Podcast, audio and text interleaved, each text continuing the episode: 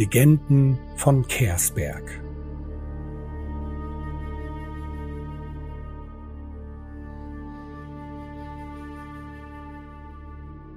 Sitzung 1. Die Reise beginnt.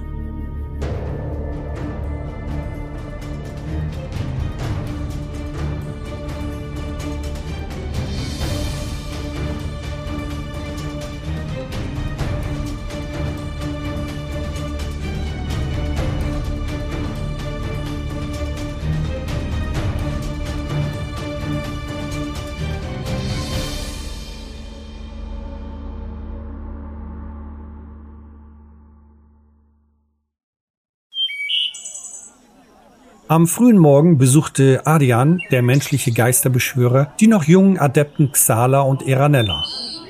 Gemeinsam gingen sie gemächlich durch das Dorf und lauschten der Worte Arians. So dass wir uns längst nicht sicher fühlen können.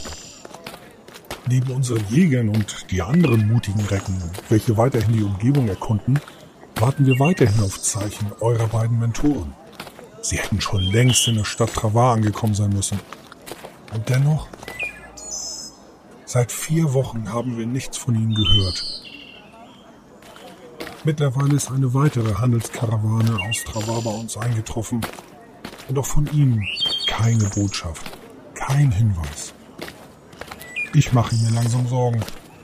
Lange habe ich überlegt, was ich, wir machen können. Ich möchte euch nicht die Verantwortung übertragen, unser Dorf zu schützen, damit ich nach euren Mentoren suchen kann. Daher bitte ich euch an meiner Stadt, die Reise anzutreten und den Spuren von ihnen zu folgen. Wie ihr wisst, haben sie das nahegelegene Dorf Shimash aufgesucht. Ich rate euch, dort weiter nach ihren Spuren zu suchen. Im Laufe des Tages wurden beide jungen Adepten ausgerüstet und bereiteten sich auf die Reise vor.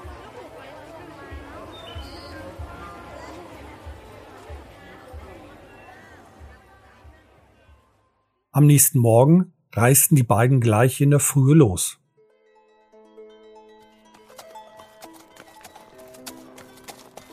Beide auf einem Pferd gaben ein illustres Bild ab. Die Elfin Iranella führte das Pferd, während Xala als Windling ausreichend Platz hinter der Elfin findet. Nach einigen Stunden erreichten sie den Fluss Byros und folgten diesem, da sie wissen, in der Nähe des Flusses soll das Dorf Shimash liegen.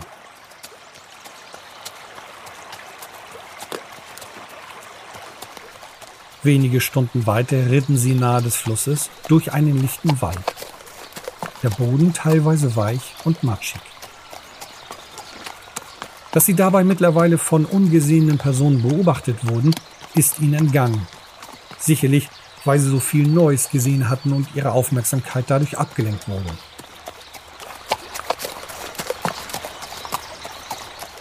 Schließlich zeigte sich einer der Jäger aus dem Dorf Shimash. Nach einem kurzen Austausch und der Erklärung, was die beiden Heldinnen aus Kersbeck hier wollen, ließ der Jäger sie ziehen. Immerhin konnten die beiden Damen ihn davon überzeugen, dass sie nichts Böses im Schilde führen. Jedoch behielten er und die anderen Jäger sie noch im Auge.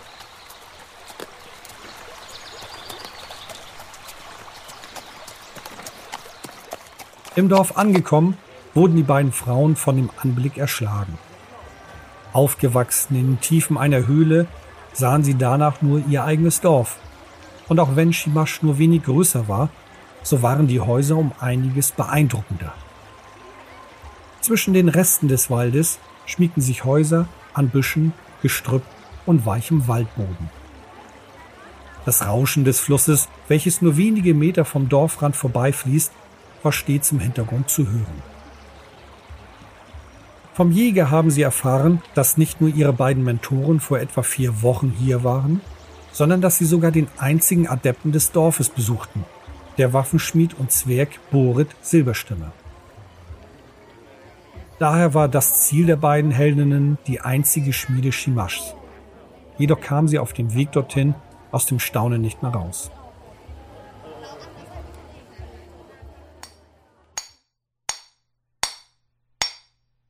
Schließlich erreichten sie die Schmiede und beobachteten den Zwerg, wie er ein glühendes Stück Metall bearbeitete. Nach einer Weile hat dieser die beiden Frauen bemerkt, das Metall weiter bearbeitet, solange es noch glühte und sich dann ihnen zugewandt. Von ihm erfuhren sie, dass ihre Mentorin dem Zwerg bei einer Sache geholfen hatte, doch danach weiter Richtung Travar gereist sind. Die Abenteurerinnen hakten bei dieser Sache nach und erfuhren, dass der Zwerg in der Nähe einen Stein gefunden hat, welcher seltsam erschien. Gemeinsam als erfahrene Adepten untersuchte Borit der Schmied zusammen mit Ovani und Lanohosch diesen Stein. Die Neugierde war geweckt und die beiden Frauen wollten ebenfalls diesen Stein sehen. Der Zwerg zögerte nur kurz und auch kaum merklich bot ihnen dann an, sie am nächsten Tag zu diesem Stein zu führen, wahrscheinlich so gegen Mittag oder später.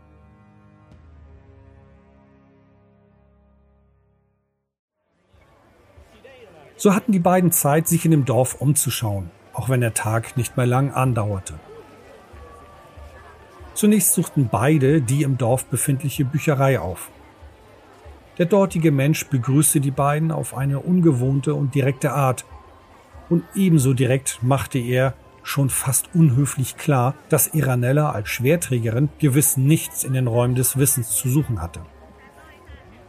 Die Elfen wollte nicht gleich am ersten Tag im Dorf für Ärger sorgen, weswegen sie sich zurückzog.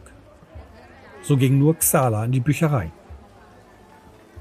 Während die Windling durch die für sie unzähligen Regale voller Bücher schlenderte, ging die Elfin durch das Dorf. Dabei stieß sie auf ein großes Anwesen, eine Zusammenreihung mehrerer Gebäude im selben Stil und von hohem Wert, wie sie bemerkte und hier stieß sie auf die ersten Wachen des Dorfes. Zumindest vermutet das die Elfen. Denn diese trugen gleiche Kleidung und Rüstung. Und sie ließen sich auf einen kurzen Plausch ein. Dabei erfuhr sie, dass die Herrschaftsfamilie Marak hier hauste, mitsamt ihren Dienern und Leibeigenen. Jedoch mehr erfuhr die Elfin und Schwertmeisterin nicht. Auch ihr Versuch, mehr zu sehen, schlug fehl, da andere Wachen sie dabei entdeckte. Und erneut wollte sie kein Ärger auf sich ziehen, weswegen sie wiedermals davonzog.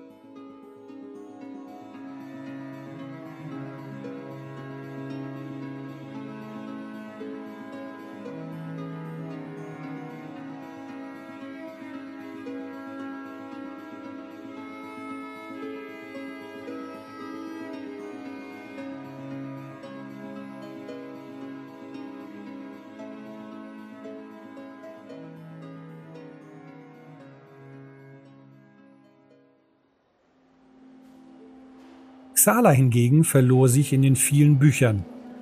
Die Hülle an Wissen ließ sie fast verwirren und schwindeln. Hier und dort schnappte die Magierin etwas über die Region und das Dorf auf, in anderen Büchern etwas über die Plage und Zeit davor. Doch es war zu viel, als dass sie sich fokussieren konnte. Schließlich vergaß sie auch die Zeit.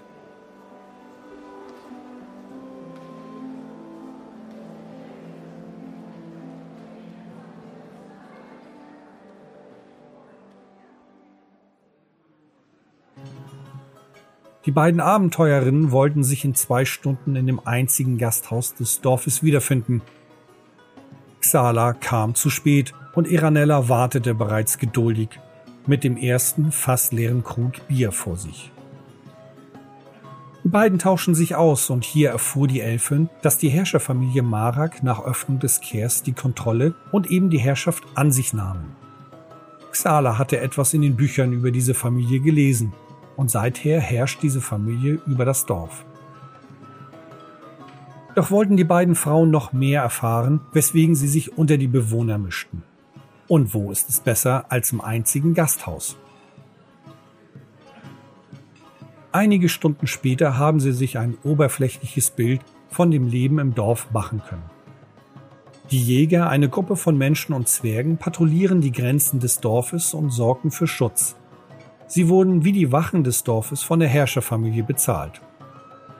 Borit, der einzige Adept des Dorfes, ist ein angesehenes und respektables Mitglied von Shimash. Und auch erfuhren sie, dass ihre beiden Mentoren vor etwa vier Wochen für wenige Tage hier waren. Doch interessanter war das Gerede über Gronkor, der einzige Ork in dem Dorf, der es offensichtlich nicht einfach hat. Mit geringer Arbeit versucht dieser sich in die Gemeinschaft des Dorfes zu integrieren, was bisher wenig Früchte trug. Einige der Handwerker und Gehöfe beschwerten sich hörbar über die Unzuverlässigkeit des Orks.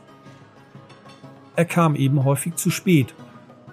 Doch heute fehlte von ihm jede Spur. Xala und Eranella hörten sich das an und erfuhren von dem Wohnort Gronkos am Rande des Dorfes, etwas außerhalb der Jägerpatrouillen. Doch war es schon spät am Abend und die beiden Frauen hatten eine lange Reise hinter sich. Daher legten sie sich zunächst zur Ruhe.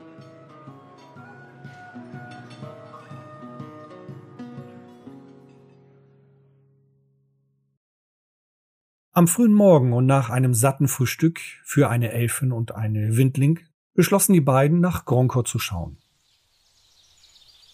Und der Ort des kleinen Hauses bestätigt den Stand des Orkes in diesem Dorf. Wobei Haus schon sehr hoch gegriffen war. Es handelt sich dabei um einen sehr kleinen Eingangsbereich und einem einzigen Raum. In diesem befand sich die Schlafstätte, Koch- und Essbereich zusammen und es sah sehr unordentlich aus. Nach weiterer Untersuchung entdeckten die beiden Blutspritzer und Spuren eines Kampfes. Bei genauerer Betrachtung konnten sie Schleichspuren zum Fenster entdecken. Diese Spuren führten weiter hinaus vom Haus weg in den Wald hinein. Mutigen Schrittes folgten die beiden dieser Spur. Die Elfin zog ihr Schwert und Buckler, um sicher zu gehen.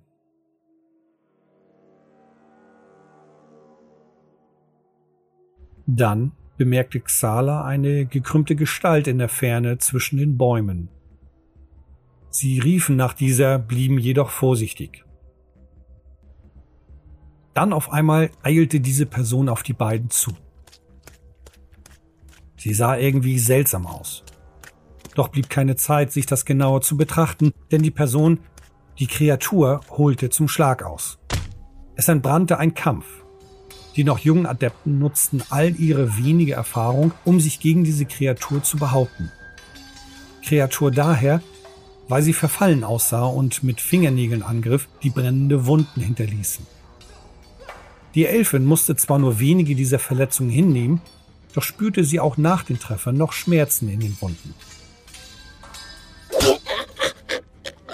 Schließlich konnten sie die Kreatur besiegen, und als sie den Todesstoß durchgeführt hatten, endeten auch die brennenden Schmerzen in den Wunden der Schwertmeisterin.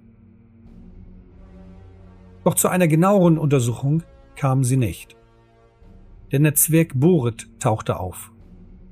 Irgendwie wirkte er überrascht, die beiden Frauen hier zu sehen, was den Abenteurerinnen auffiel.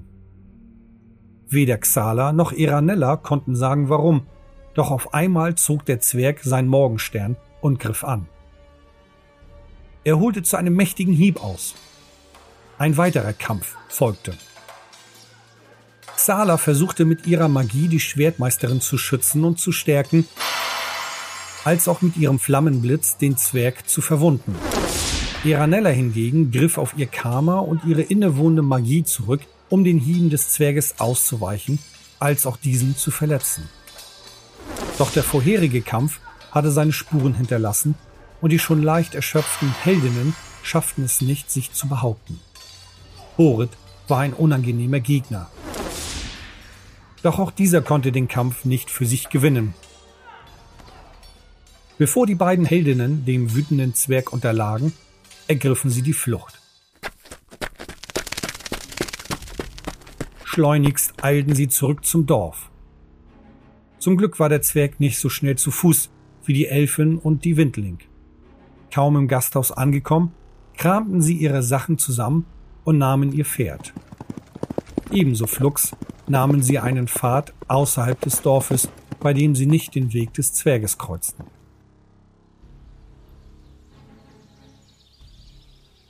Erst nach einigen Stunden der schnellen Abreise gönnten sich die beiden Frauen eine Pause.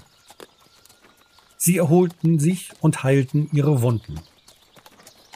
Es blieb still zwischen ihnen und nur wenige Worte wechselten sie. Ihnen war klar, dass es eine gefährliche Reise werden könnte, doch so schnell haben sie nicht damit gerechnet. Und vor allem nicht in einem Dorf. Sie hatten eher mit Monstern und Überbleibsel der Plage gerechnet. Doch beide, auch wenn sie es nicht ausgesprochen haben, war klar, diese Niederlage würden sie nicht auf sich sitzen lassen. Wenn sie gestärkt sind und mehr Erfahrung gesammelt haben, würden sie gewiss zurückkehren. Nur jetzt ist ihre eigentliche Aufgabe wichtiger. Die Spur ihrer beiden Mentoren folgen, den Weg nach Travar finden.